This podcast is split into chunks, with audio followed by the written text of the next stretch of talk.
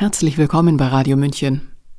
1949 schrieb ein Mann einen Roman, in dem die Wahrheit zugunsten des sogenannten Systems verdreht wird, Gedankenverbrechen geahndet werden und die Überwachung der Bürger bis in die Hände von Kindern gelangt. Durch psychologische Folter wird man Kritikern des Systems habhaft. Das propagierte Denken besteht aus der Fähigkeit, zwei sich gegenseitig ausschließende Überzeugungen aufrecht zu erhalten und beide zu akzeptieren. Mit diesem Doppeldenk setzt die herrschende Kaste die Gesetze der Logik außer Kraft. 1984 heißt der Roman, sein Autor George Orwell. Die Autorin Chandini Larai hat sich auf die Suche nach dem Leben dieses George Orwell gemacht. Hören Sie ihren Text Prophet der Endzeit, der zunächst bei Manova erschienen war. Es spricht Sabrina Khalil. Es war passenderweise im Jahre 1984, als wir im Deutschunterricht das Buch mit dem mysteriösen Titel 1984 durchnahmen, welches unser Lehrer der literarischen Kategorie Dystopie bzw. Science Fiction zugeordnet hatte. Der Autor war ein gewisser George Orwell. Wir haben damals weniger über den Autor als über das Buch gesprochen, und so blieb mir zwar die Geschichte in Erinnerung, der Mann dahinter jedoch nicht.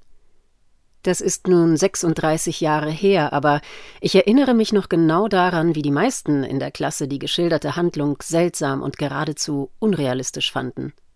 In der Öffentlichkeit waren damals noch keine Überwachungskameras zu sehen und niemand hatte ein Gerät zu Hause, welches jedem unserer Worte lauschen konnte.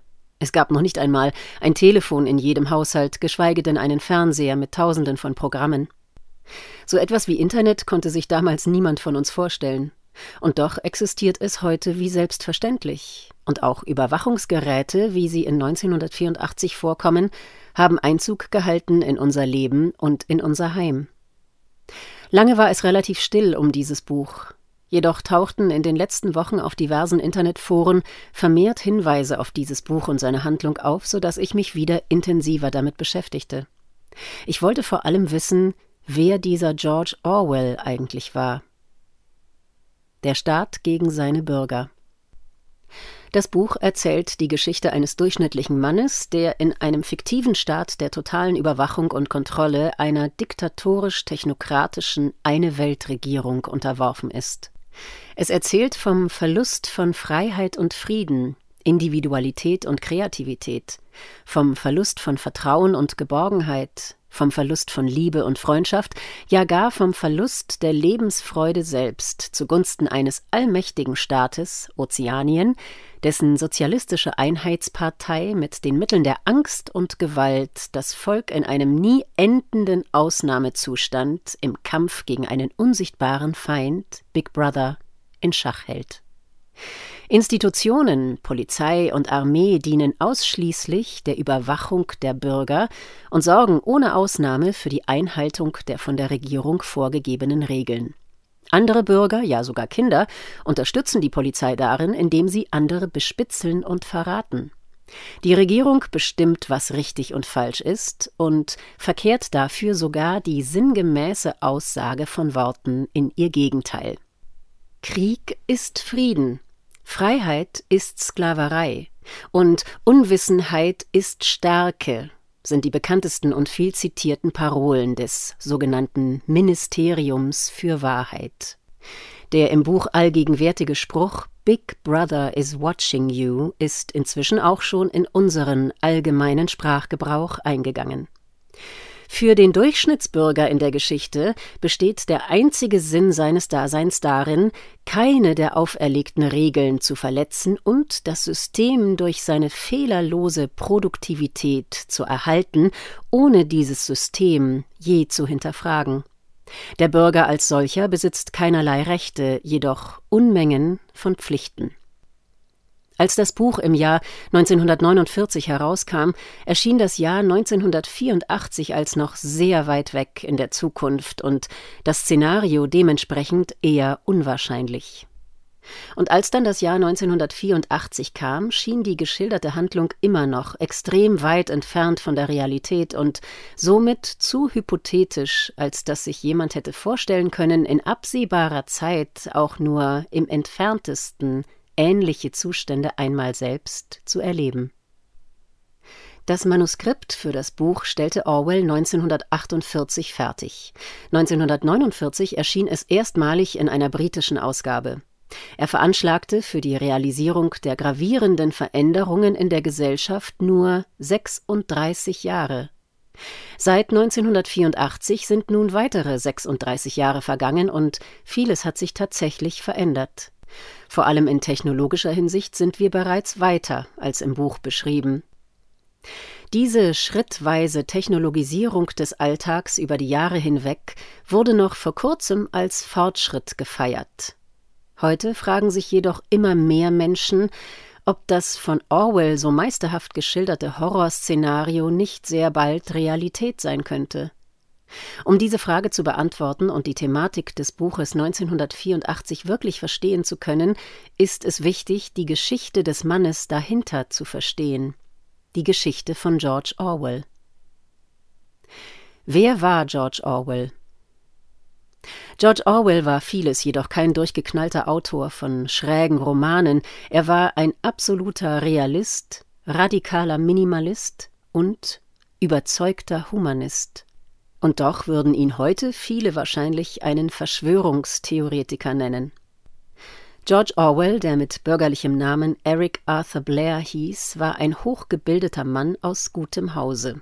Geboren wurde er im Jahre 1903 in Nordindien, jedoch wuchs er bis zu seinem 19. Lebensjahr in einer typischen Mittelklassefamilie in England auf. Schulbildung war für seine Familie sehr wichtig, da ihr sehr an gesellschaftlichem Aufstieg gelegen war. Musste er als Student noch ein Stipendium in Anspruch nehmen, um am altehrwürdigen Elite College Eton studieren zu können? Einer seiner Lehrer dort war übrigens Aldous Huxley, Schöne neue Welt. So wurde ihm nach Abschluss seines Studiums und der Rückkehr nach Indien dort der rote Teppich ausgerollt.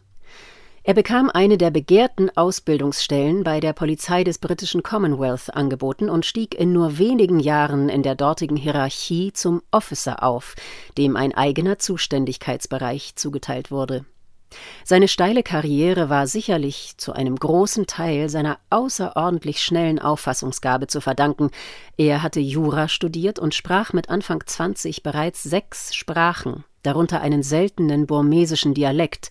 Jedoch durften auch das Umfeld und die Kontakte seines Vaters, der als Beamter in der Verwaltung der Ostindien-Kompanie in Nordindien tätig war, eine nicht zu vernachlässigende Rolle gespielt haben. Der Fachbereich von Orwells Vater war der in Anführungszeichen legale Drogenhandel. In dem Fall Opium. Drogenhandel, eine tragende Säule des britischen Imperiums. Opium spielte seit der Gründung der East India Company, kurz EIC, im Jahre 1600 eine zentrale Rolle im Aufstieg Englands zur weltweit größten Kolonialmacht. Die anderen tragenden Säulen des Imperiums waren Sklaverei und Menschenhandel sowie Schmuggel, vor allem von Opium und Alkohol, und militärische Landnahmen. Diese Betätigungsfelder boten Quellen für unermesslichen Reichtum und brachten dafür ganze Nationen zu Fall. Nach Indien verlor etwas später auch das einst mächtige China die Kontrolle über das eigene Land, nachdem die EIC über Mittelsmänner jährlich illegal um die 20 Millionen Tonnen Opium ins Land geschmuggelt hatte. Ein Großteil des chinesischen Staatsvermögens hatte so das Land verlassen, da Opium in Silber und Gold bezahlt wurde. Es drohte der völlige Staatsbankrott. Notgedrungen gab der Kaiser dem Druck der Briten nach und bewilligte den Import von Opium durch die East India Company. Dies hatte zur Folge, dass ein Großteil der chinesischen Bevölkerung opiumsüchtig wurde und somit als Arbeitskraft ausfiel. Das Opium hatte auf diesem Wege auch Chinas jahrtausendealte und bis dahin unbesiegbare politische und militärische Macht schachmatt gesetzt. Von China aus trat das Opium einige Zeit später seinen verheerenden Siegeszug um die Welt an und hielt so auch Einzug in die feinen Kreise der westlichen Gesellschaft. Somit schloss sich der unheilvolle Kreis und legte den Grundstein für die weltweite Entwicklung des Drogenhandels, der bis heute andauert. Das durch die East India Company gesponnene Netzwerk von Drogen, Menschenhandel und Prostitution war eng verbunden mit den Geheimgesellschaften, denn die EIC-Mitglieder waren zu einem großen Teil auch Mitglieder von Geheimgesellschaften, wie zum Beispiel den Freimaurern. Aus den Geheimgesellschaften gingen bereits im Mittelalter die Geheimdienste hervor, die bis heute eine wesentliche Rolle auf der weltweiten politischen Bühne spielen, jedoch nie direkt in Erscheinung treten. Diese enge Verflechtung von wirtschaftlicher und politischer Macht und Geheimgesellschaften bietet skrupellosen Interessengruppen die notwendige Kulisse, um ihre Anliegen ungehindert durchzusetzen, ohne als solche erkannt zu werden. Meist verbergen sich diese hinter echten oder scheinbar existierenden Stiftungen mit philanthropischer Philosophie. Mit der heutigen Informationstechnologie wäre es ein leichtes, Drogenhandel, Prostitution und in diesem Zusammenhang auch und vor allem den Missbrauch von Kindern zu unterbinden, jedoch dienen genau diese den Geheimbünden als willkommene Einnahmequellen und Instrumente der Machtausübung. Es sind die Geheimbünde, die schon lange die wahren Herrscher auf diesem Planeten sind. Dazu später noch mehr. Lieber Aussteiger als Ausbeuter.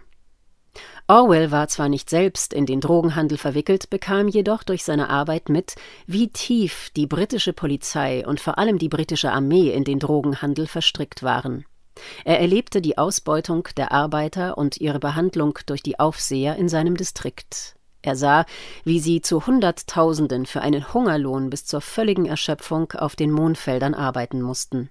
Und er nahm den krassen Gegensatz zwischen der Armut der Einheimischen und dem luxuriösen Lebensstil der Briten in Indien wahr. Denn auch sein Leben fand vor allem in den Kreisen der feinen Gesellschaft statt.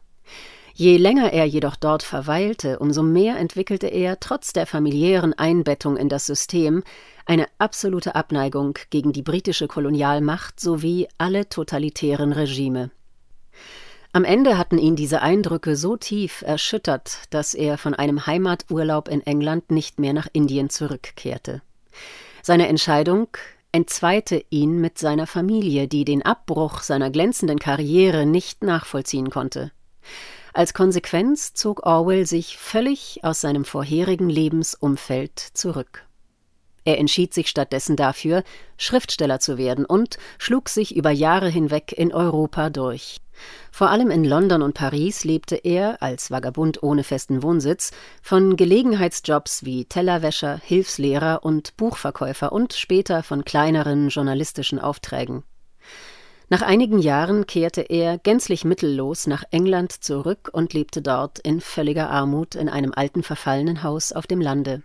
Er hielt Ziegen und Hühner und betrieb zusammen mit seiner ersten Frau Eileen Selbstversorgung aus dem eigenen Garten. Hatte er in Paris einige Artikel vor allem für Zeitschriften geschrieben, so begann er in England intensiv mit dem Schreiben von gesellschaftskritischen Artikeln und Reportagen über englische Elendsviertel. Vom Schreibtisch aufs Schlachtfeld. Er war ein gern gesehener Gast, vor allem in linksintellektuellen Literaturzirkeln. Dort war er sehr engagiert und lieferte sich vielfältige verbale Schlagabtausche mit Schriftstellerkollegen aus dem sozialistischen Milieu.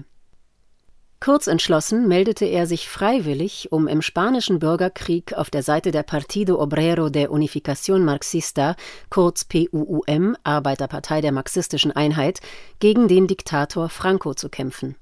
Allerdings begegnete er in deren Reihen auch den grausamen Aspekten der stalinistischen Herrschaft, welche ihn derart verstörten, dass er dem Sozialismus für immer den Rücken kehrte.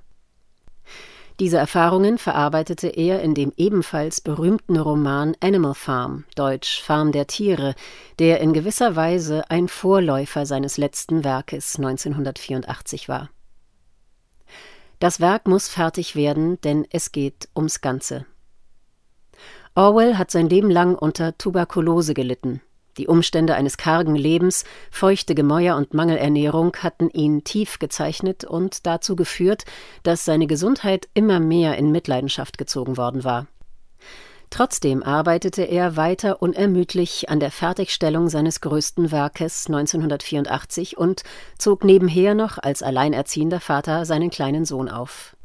Die letzten Jahre verbrachte Orwell zusammen mit seiner zweiten Frau Sonja und seinem adoptierten Sohn Richard in einem alten, einsam gelegenen Bauernhof auf der schottischen Insel Jura, ohne Strom, Telefon oder Auto.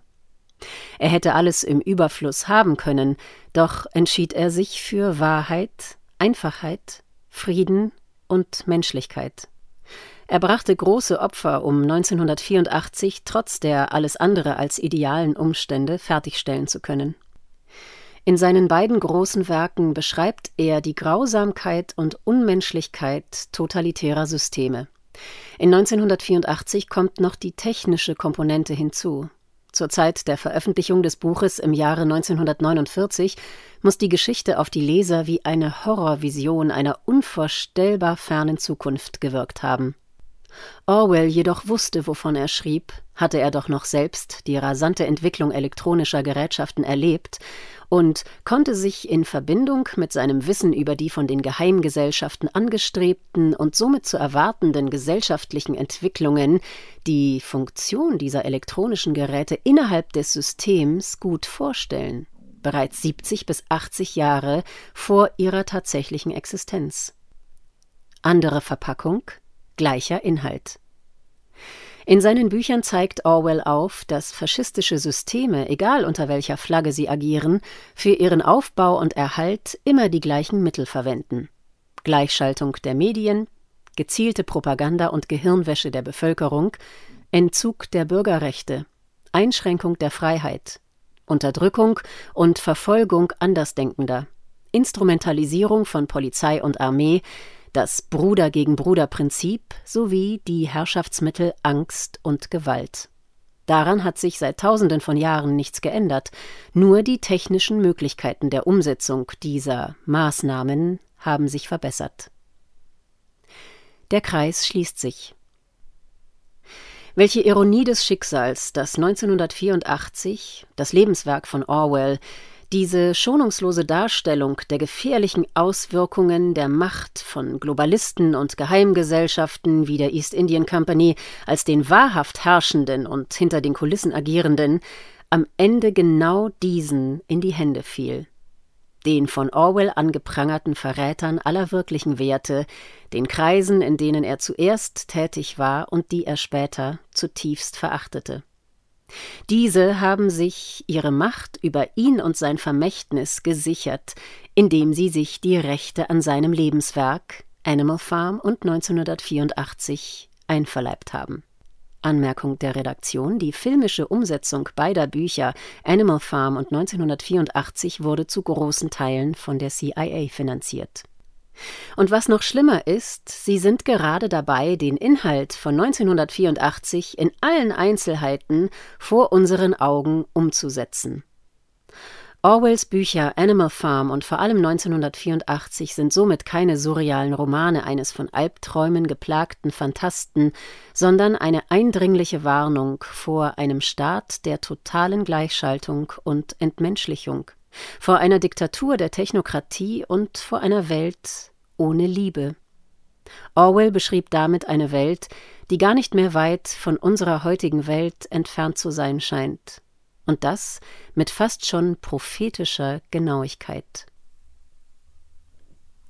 Sie hörten Prophet der Endzeit der Autorin Chandini Larai.